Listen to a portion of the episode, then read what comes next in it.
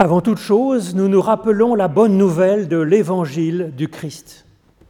La grâce, la miséricorde et la paix de Dieu vous sont données, quelle que soit votre foi ou votre absence de foi, quelles que soient vos convictions, quel que soit votre parcours de vie, vos goûts. C'est un don, un pur don de la tendresse de Dieu à votre égard. Et puis merci de nous avoir rejoints pour cette assemblée. C'est une grande joie et c'est une force de pouvoir se rassembler ainsi à quelques-uns. C'est une bénédiction que vous apportez aux autres et c'est aussi une bénédiction pour vous, j'espère, de pouvoir nous ouvrir ensemble à cette parole que Dieu a pour nous en particulier et de le célébrer par euh, notre présence, notre prière, notre pensée. En réponse à cette grâce de Dieu, je vous propose de faire monter notre louange à Dieu en nous associant du cœur au psaume, au psaume 19. Puisque nous ne pouvons pas chanter ensemble, nous pouvons au moins nous ouvrir à ce chant intérieur des psaumes et puis aussi à bénéficier de l'émotion transmise par la musique grâce à Didier Godel. Les cieux proclament la gloire de Dieu, le firmament raconte l'ouvrage de ses mains. Le jour au jour en livre le récit, et la nuit à la nuit en donne connaissance. Pas de paroles dans ce récit, pas de voix qui s'entendent, mais sur toute la terre en paraît le message, et la nouvelle est publiée jusqu'aux extrémités du monde. Là se trouve la demeure du soleil, tel un époux, il paraît hors de sa tente et s'élance en concurrent joyeux. Il paraît où commence le ciel, il s'en va jusqu'où le ciel s'achève, et rien n'échappe à son ardeur. La parole de l'Éternel est parfaite, elle redonne la vie, elle rend sages les plus simples. La parole de l'Éternel est droite, elle réjouit le cœur. La parole de l'Éternel est limpide, elle clarifie le regard. Ce qu'elle inspire est pur, juste, équitable. La parole de l'Éternel est plus désirable que l'or, que beaucoup d'or fin plus savoureuse que le miel qui coule des rayons. Éternel, ton serviteur en est illuminé. Qui peut discerner ses propres erreurs Purifie-moi, ô mon Dieu, de celles qui m'échappent. Préserve aussi ton serviteur de l'orgueil, qu'il n'ait sur moi aucune emprise. Alors je serai sans reproche pur d'un grand péché. Oui, accueille les paroles de ma bouche, les murmures de mon cœur, que tout cela parvienne devant toi, éternel mon rocher, tu es mon libérateur.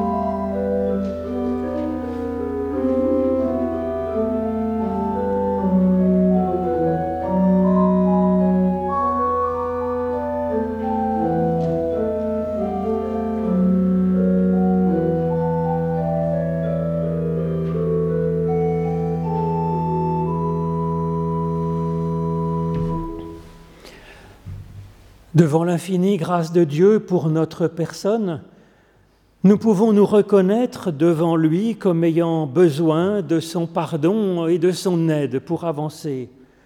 C'est ce que je vous propose de faire en suivant du cœur ce psaume de David qui s'y connaissait en grand péché. Pitié pour moi, mon Dieu, dans ton amour, selon ta grande miséricorde, efface mon péché. Lave-moi tout entier de ma faute, purifie-moi de mon offense. Oui, je connais mon péché et ma faute est toujours devant moi.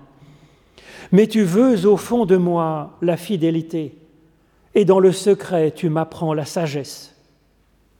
Purifie-moi avec l'hysope et je serai pur. Lave-moi et je serai blanc plus que la neige. Fais que j'entende les chants et la fête, et ils danseront les eaux broyées. Détourne ta face de mes fautes, enlève tous mes péchés, crée en moi un cœur pur, ô mon Dieu. Renouvelle et raffermis au fond de moi mon esprit. Ne me chasse pas loin de ta face, ne me reprends pas ton Esprit Saint mais donne-moi la joie d'être sauvé, et que ton esprit généreux me soutienne.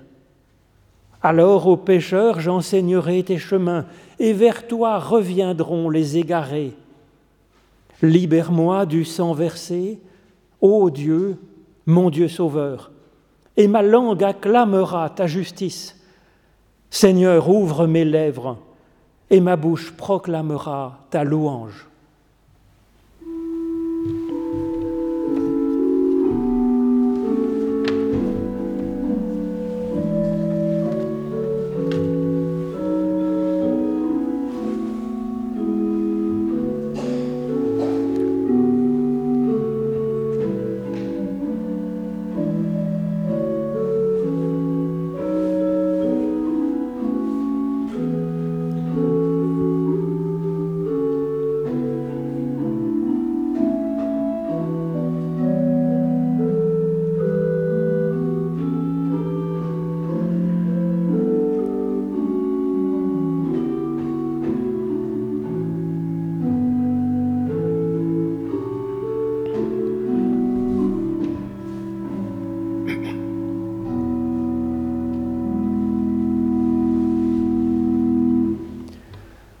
Voici ce que nous dit l'Éternel, notre Dieu, directement à chacune et à chacun d'entre nous au plus profond de notre être.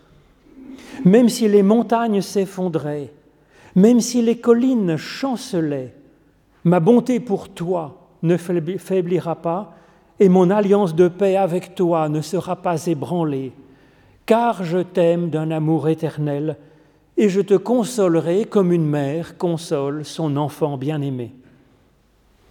En Christ, l'Éternel notre Dieu s'est vraiment penché vers nous et nous dit, Mon enfant, tes péchés sont pardonnés, ta foi t'a sauvé, avance dans la paix. Et effectivement, l'apôtre Jean témoigne de tout ce qu'il a reçu de Jésus-Christ en ces termes. Jésus-Christ est le pain de vie, nous dit-il. Celui qui vient à lui n'aura jamais faim, et celui qui a confiance par lui n'aura jamais soif. Jésus-Christ est la lumière du monde, celui qui marche avec lui ne sera pas dans les ténèbres, mais il aura la lumière de la vie. Jésus-Christ est la porte. Celui qui entre par lui sera sauvé il entrera, il sortira librement et trouvera sa nourriture. Jésus-Christ est le bon berger. Il connaît ses brebis et elles le connaissent, comme le Père le connaît et comme il connaît le Père. Et il donne sa vie pour ses brebis, afin qu'elles aient la vie en abondance. Jésus-Christ est la résurrection et la vie. Celui qui a foi par lui vivra quand même il serait mort. Jésus-Christ est le chemin, la fidélité et la vie. Jésus-Christ est le vrai cep, la vraie vigne, et son Père est le vigneron. Celui qui demeure en lui et en qui il demeure porte beaucoup de fruits. Que Dieu nous bénisse ainsi chaque jour. Amen.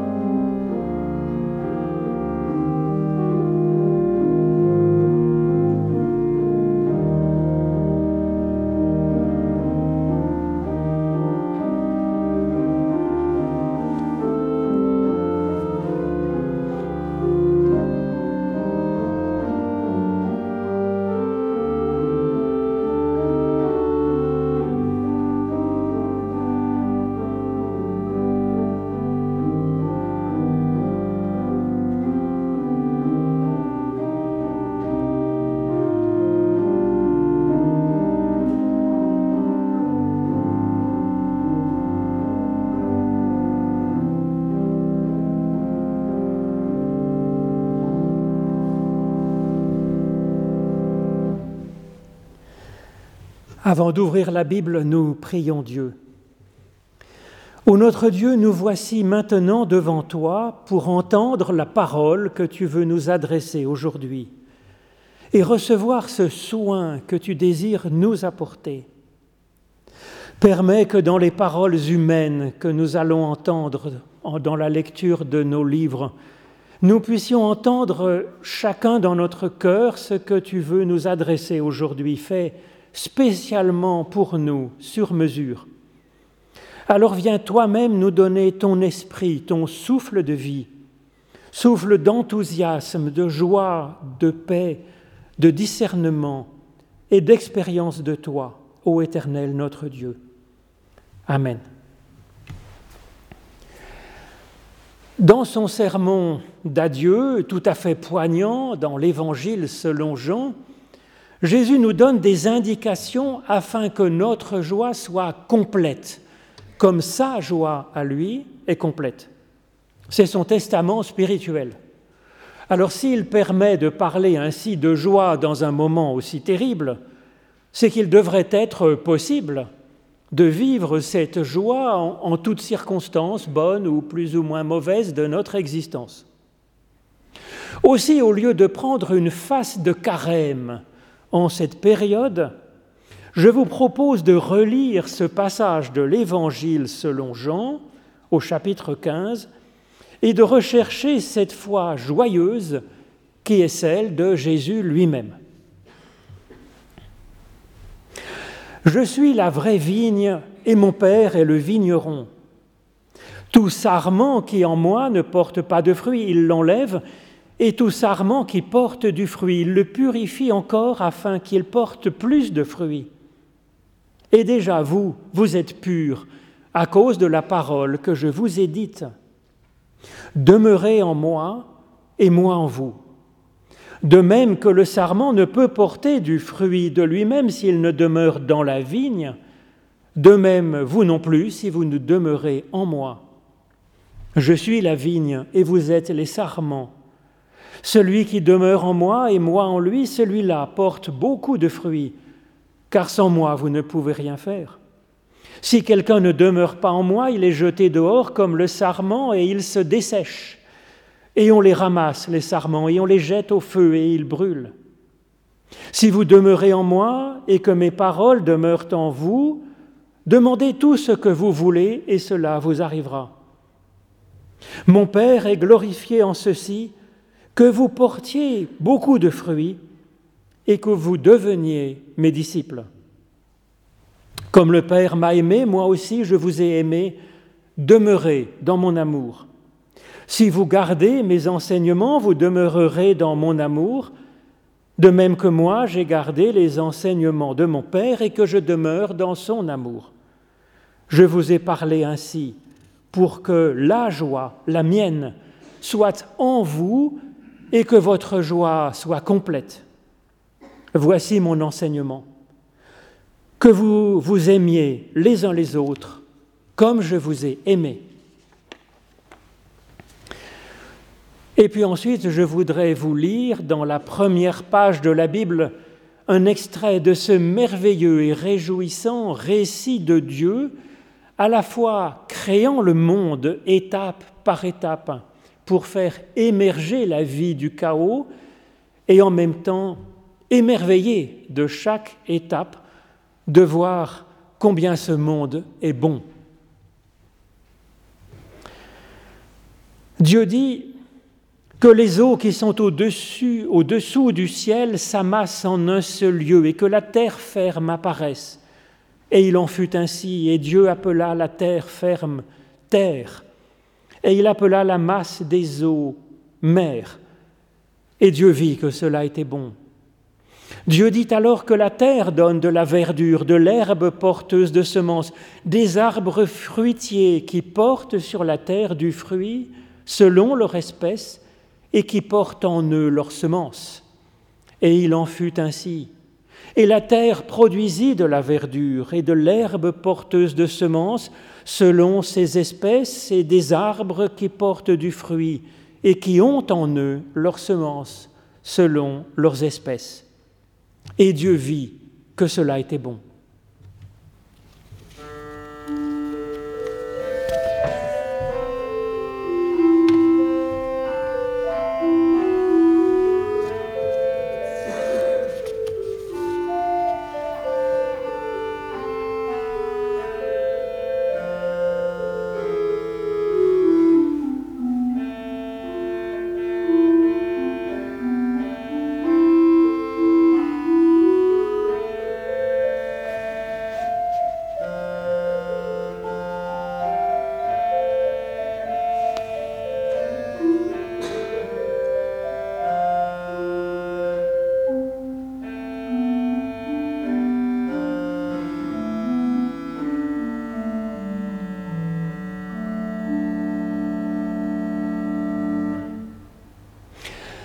Jésus parle ici de la joie, de sa joie pour nous proposer d'en vivre. Il parle de cette joie au subjonctif, ce qui montre que ce n'est pas gagné d'avance, effectivement, et je pense que nous le remarquons. Et il parle d'une joie complète, ce qui suppose qu'il existe, qu'il existe une joie partielle en demi-teinte. Ce qu'il propose est ainsi donc une joie sous de multiples aspects, et puis une joie en croissance aussi, qui éclot dans notre être comme ces premières fleurs qui apparaissent au printemps en perçant la neige. Et donc c'est une joie comme une façon d'être, selon ce qu'il nous montre ici, comme une façon d'aimer et de recevoir l'amour des autres. En grec, le mot même de joie, kara, est de la même racine que la grâce, l'amour inconditionnel, l'amour de Dieu. Cela suggère que la joie est un don gratuit, et c'est vrai qu'il est difficile de se forcer à être joyeux, même quand nous le voulons, et la joie finalement, la joie d'une foule en liesse, ce n'est pas la joie dont parle Jésus. La joie de la foule, elle peut être entraînante, mais un peu comme une drogue peut l'être, c'est pas vraiment notre joie, c'est pas vraiment une joie profonde, cette joie-là que le Christ nous invite à vivre ici. Sa joie, puisque c'est, il l'exprime dans un moment terrible, ce, ce n'est pas une joie qui dépend de l'ambiance, qui dépend des circonstances comme la santé, la réussite, le temps qu'il fait. Puisqu'à ce moment-là de la vie de Jésus, tout cela qui a pourtant effectivement vraiment de l'importance pour nous ne profite pas tellement à Jésus et qu'à ce moment-là, il est loin de rigoler. Sa joie, sa joie dont il parle, est pourtant complète. Alors comment se fait-il que nous ayons parfois un peu de mal à ressentir de la vraie joie et encore plus à la garder vivante, à la garder robuste? C'est peut-être que notre joie est là et que nous ne regardons pas au bon endroit, que son parfum remplit déjà l'air et que nous ne l'inspirons pas. Ce n'est pas une question de ne pas vouloir avoir la joie. Tout le monde souhaite, je pense, être joyeux. Et ce texte dit que nous y avons droit. Ce n'est pas une évidence que nous ayons droit à la joie. Par exemple, Homère, au 8e siècle avant Jésus-Christ, à peu près au moment où est écrit la Genèse, eh bien, dit que les dieux se réservent l'ambroisie, donc cette nourriture qui donne la joie. Et puis malheur à qui irait voler cette ambroisie, cette source de joie pour la donner aux humains, comme Tantale, ce demi-dieu qui va le payer très cher. La Bible affirme au contraire que Dieu veut pour nous la joie, et dans le livre de la Genèse, un peu après ce que je vous ai dit, on voit que Dieu fabrique le jardin d'Éden, ce qui veut dire jardin des délices en persan, pour y placer l'humain. Et puis qu'ensuite Dieu descend régulièrement pour, pour nous voir, pour voir où nous en sommes. Il n'est donc pas comme un Dieu qui fait la fête sur l'Olympe sans se préoccuper des humains. Il nous offre donc la joie, une, large dose de liberté, mais sans indifférence à notre égard. Voilà le Dieu de la Bible. Nous sommes donc dans le jardin des délices, nous dit Jésus. Dieu nous offre la joie, la mettant à notre portée, à portée de nos mains, de notre bouche, pour en vivre. Alors où se situe le problème? Peut-être que nous ne regardons pas au bon niveau de la réalité. C'est vrai que nous sommes très concentrés sur les objets. Il nous semble être la réalité solide et vraie de cet univers, de ce monde. Cette parabole de Jésus, de la vraie vigne, nous invite à porter notre attention plutôt sur la vie et sur la qualité d'être comme étant le lieu réel plus solide, plus véritable, et que c'est dans ce registre-là que nous vivons la joie de Dieu. Il me semble que dans cette parabole de la vraie vigne, il y a trois réalités importantes qui sont soulignées.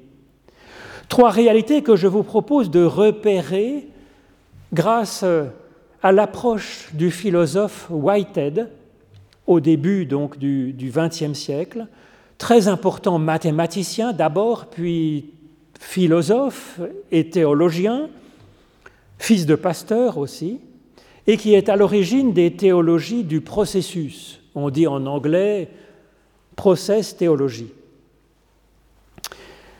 La première chose qui est proposée, c'est de se réjouir d'être comme un sarment dans la vigne.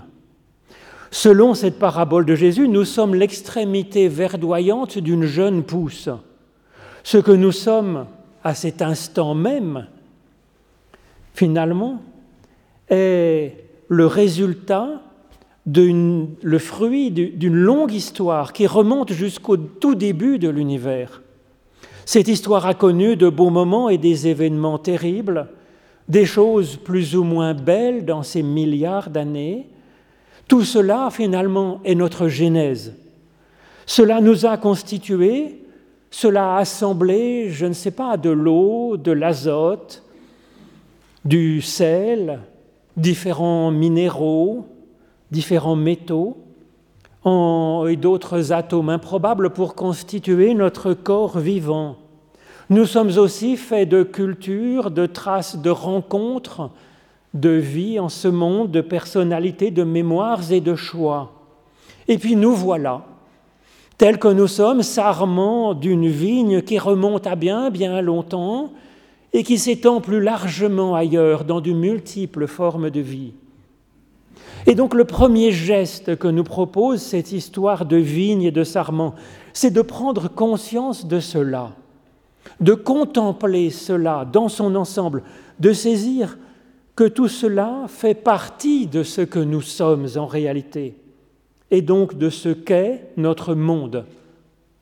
Il n'y en a pas d'autre, et tel quel, il est une merveille.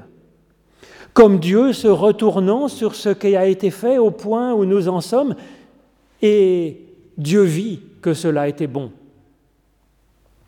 Je pense que voir les choses sous cet angle a des conséquences en termes de perspective très profondes. Nous sommes un être bien, bien plus important que ce qui nous semblait, bien plus précieux. Les philosophes Leibniz d'abord et puis Whitehead nous invitent à contempler notre Genèse, nous l'appropriant et commençant à se réjouir d'être soi-même en ce monde. Sentir que nous sommes personnellement légitimes tels que nous sommes un maillon dans une chaîne peut-être. Sentir faire part de la vigne et de ce monde présent, le sentir, le ressentir, comprendre ce monde comme une réalité organique dont nous sommes une part. Nous sommes un sarment de la vigne, relié par elle à tout, au passé, au présent tel qu'il est. La feuille que j'aperçois peut-être sur un autre sarment, elle est distincte de moi et elle est en même temps une partie, elle aussi, de la vigne, plantée dans la même terre. Contempler cela en le pensant, en le ressentant, s'en saisir et commencer à s'en réjouir. Cette joie n'est pas naïve. Il y a eu bien des choses dans notre longue genèse, des choses terribles aussi. Et pourtant, nous sommes là, tels que nous sommes. Il va aussi nous arriver des choses agréables et d'autres moins bonnes, espérons plus agréables que moins bonnes. Les unes et les autres participeront de toute façon à ce que nous serons demain, à la suite de la vigne. Si nous nous en saisissons, ces choses qui vont nous arriver aujourd'hui, nous pouvons nous les approprier à notre façon et nous évoluerons ainsi tout au long de notre vie, et étrangement, nous restons nous-mêmes la même personne dans ce flux que nous vivons. Nous changeons tout en pouvant dire ⁇ c'est moi ⁇ c'était moi le petit enfant quand j'étais petit, et c'est encore moi maintenant. C'est tout à fait extraordinaire, et c'est la vie. La première réjouissance s'inspirait donc de ce regard de Dieu sur l'état présent, sur cette étape de la Genèse, au point où nous en sommes, voir que cela est bon. Si c'était déjà bon, ainsi à une étape de la création, de la Genèse, pourquoi ne resterons pas ne pas en rester là? Eh bien non, le récit de la Genèse continue vers une nouvelle étape et c'est là une deuxième réjouissance qui complète la première. Il n'y a pas simplement le passé et le présent, il y a comme une, une ouverture vers le jour de demain. Le sarment est vivant et il n'est pas seul pour évoluer, nous dit Jésus dans cette parabole. Il reçoit la sève de la vigne. C'est le flux qui nous apporte la vie, ce sont des événements, des rencontres, des émotions. Et parmi tout cela, qui est un peu comme un chaos, certes, il y a un flux de sève qui vient de Dieu. Nous appelons ça l'esprit, le souffle de vie. C'est la vraie vigne. C'est un dynamisme qui nous pousse, nous fait évoluer dans le sens de la vie, émergent du chaos. L'évangile selon Jean dit que le Christ est la vraie vigne. C'est donc qu'il y a d'autres vignes qui ne sont pas vraies, qui sont trompeuses, qui peuvent nous sembler réjouissantes, mais pourtant qui sont mortes et comme sans promesse de fruits, des impasses. Sous la plume de Jean, il me semble impossible de voir dans ce Hors du Christ, vous ne pouvez rien faire l'annonce que toute personne qui ne serait pas disciple du Christ ne pourrait rien faire de bon, ne pourrait pas produire des fruits de vie. Bien sûr que non. C'est impossible de penser ça. En effet, Jean dit ailleurs que quiconque aime est né de Dieu et connaît Dieu. Par conséquent, il convient de comprendre que la vraie vigne est ce qu'incarne le Christ, c'est-à-dire la parole de Dieu, c'est-à-dire ce flux de vie, son souffle de créativité, son amour qui assemble d'une belle façon, à l'inverse du chaos qui lui disperse, divise. C'est ce qui nous aide à pousser et à pouvoir produire des fruits de vie, cette, cette sève qui vient de la vigne éternelle. C'est ce qui ouvre l'avenir. Et c'est là une deuxième joie, une grande joie, elle aussi. Joie qu'a la vigne de pousser, de fleurir et de pouvoir donner du fruit. Joie décuplée pour l'humain par le fait même d'en être, de pouvoir en être conscient. Cette joie de porter du fruit, ce n'est pas toujours de sauver le monde comme le fait Jésus-Christ. Dans la première partie de sa vie, Jésus était donc un, charpentier. En fait, d'après les premiers témoins, il était fabricant surtout d'outils agricoles, avec une, en particulier la, réputation de faire de bonnes arères. C'est donc ces charrues primitives dont elle, qui était efficace et durable. C'est un bon fruit de fabriquer des outils. Jean, lui, qui écrit cet évangile, était pêcheur de poissons. Ben, c'est bien aussi.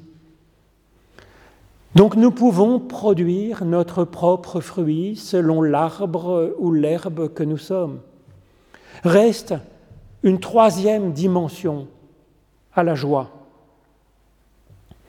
Il est bon et joyeux donc d'honorer notre genèse passée, individuelle et collective. Il est bon et joyeux de porter du fruit quand l'occasion se présente et puis de pousser, de tendre vers l'avenir, de passer ainsi au futur.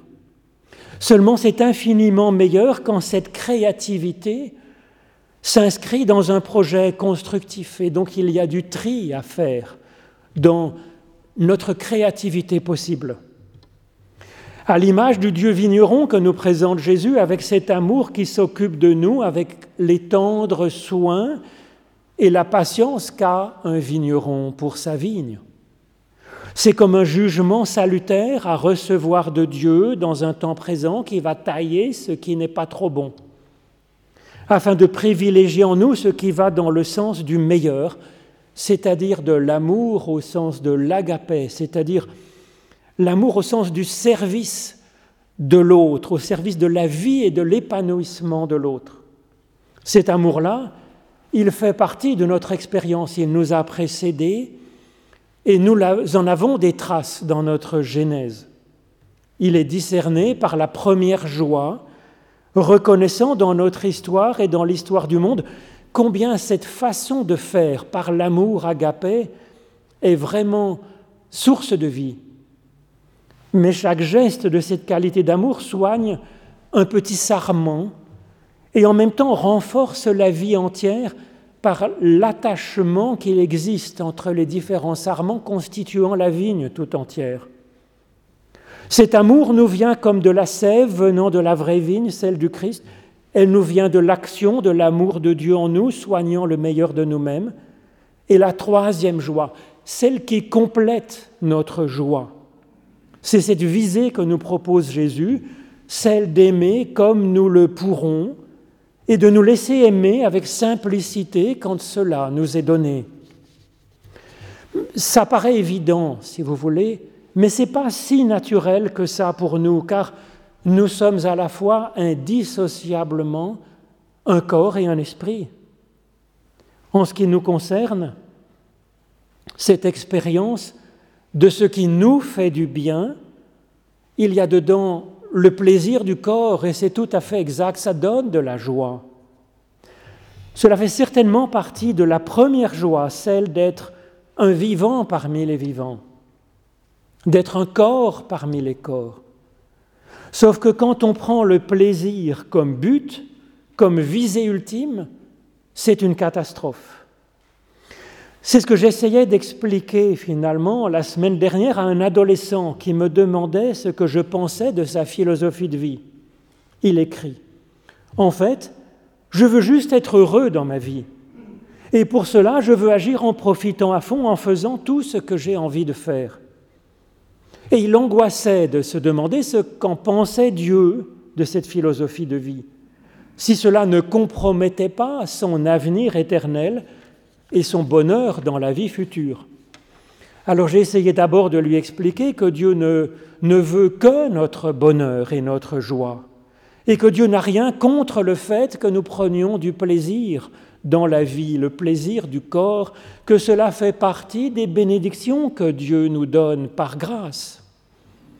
Et puis j'ai essayé ensuite d'expliquer à ce jeune homme que néanmoins, le bonheur en cette vie n'est certainement pas de prendre le plaisir comme étant le but de sa vie.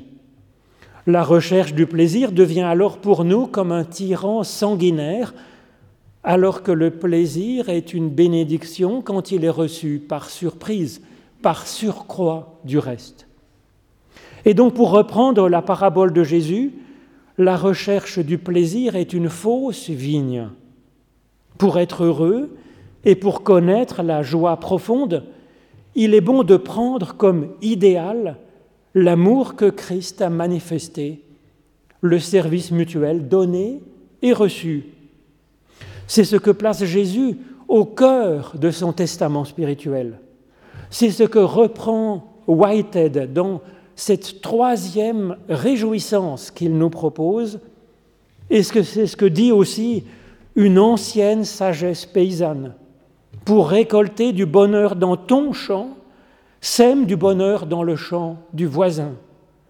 Cela fait que, même pour notre propre intérêt, il est bon de prendre pour idéal cet amour que le Christ nous révèle par ses paroles, par ses actes, par sa vie tout entière et même malheureusement par sa mort exécutée.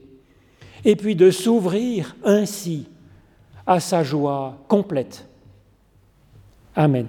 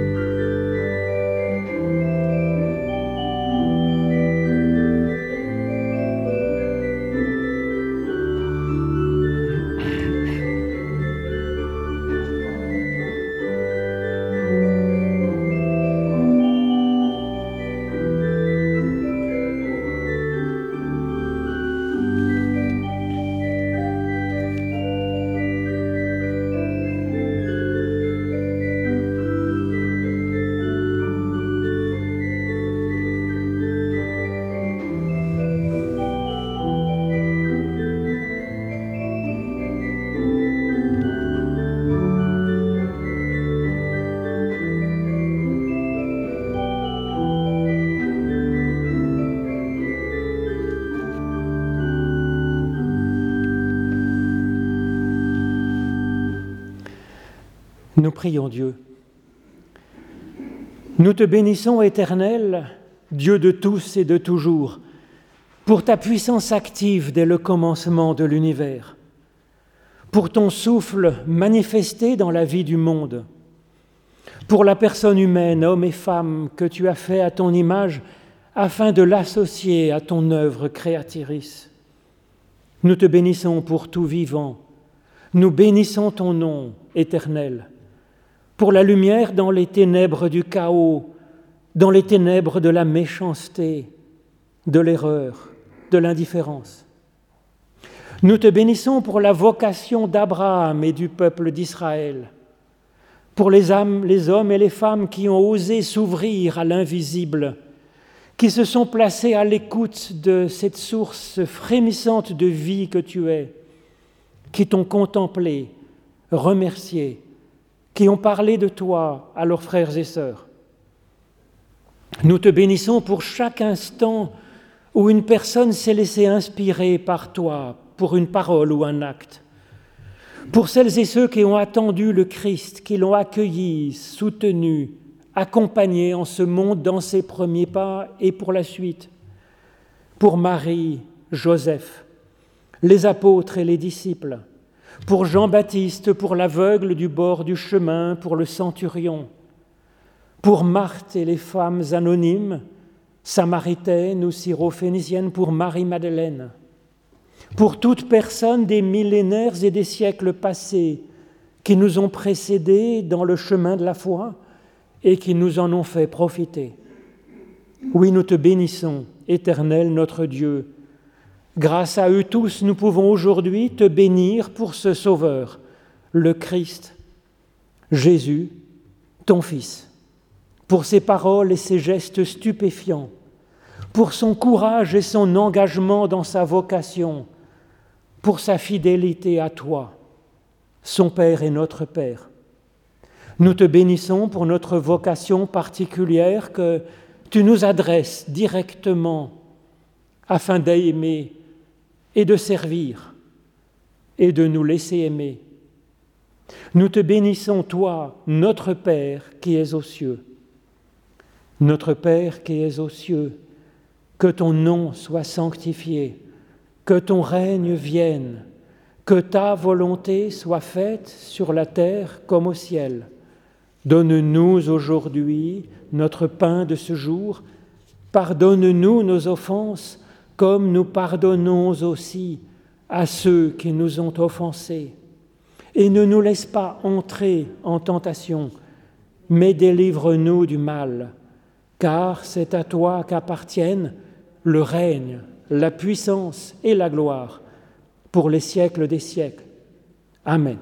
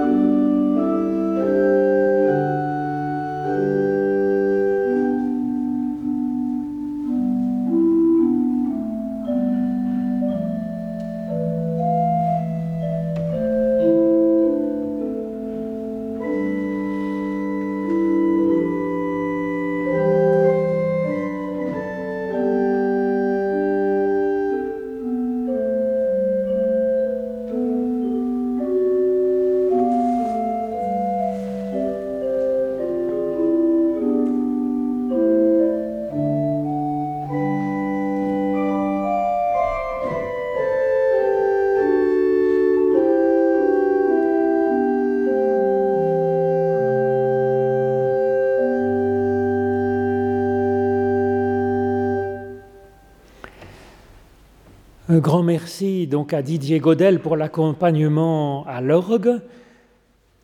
À la sortie du culte, il y a des corbeilles qui attendent votre offrande. C'est vrai que l'Église ne peut vivre que par le don donc, de ses fidèles pour pouvoir annoncer l'Évangile à ce monde qui a tant besoin de foi, d'espérance et d'amour. Dimanche prochain, il y a un culte au Temple des eaux vives à 10h avec mon collègue le pasteur Patrick Beau, au temple de Champel à 10h30 avec le pasteur Emmanuel Fuchs, et puis à 20h30 avec le pasteur Strudinski.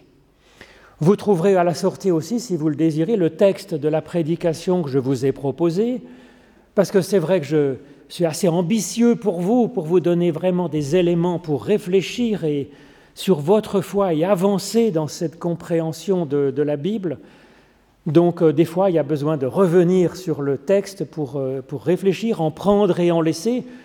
Et puis ça peut être aussi une façon de, de le transmettre à quelqu'un que vous penseriez pouvoir être intéressé euh, à une réflexion théologique et biblique et spirituelle et qui néanmoins ne fréquente pas notre magnifique Église. Vous trouverez aussi tous les dimanches voilà, des, des vidéos, des, des enregistrements et des textes, des prédications, des dimanches, ce qui permet de nourrir, et eh bien, euh, d'approfondir encore votre réflexion et votre foi. Voici ce que Jésus-Christ nous propose de vivre. Écoute l'Éternel, tu aimeras donc l'Éternel ton Dieu de tout ton cœur, de toute ton âme, de toute ta force. Et Jésus ajoute, tu l'aimeras avec intelligence. C'est là le premier, le grand commandement, nous dit-il, et voici le second qui lui est semblable, tu aimeras ton prochain comme toi-même.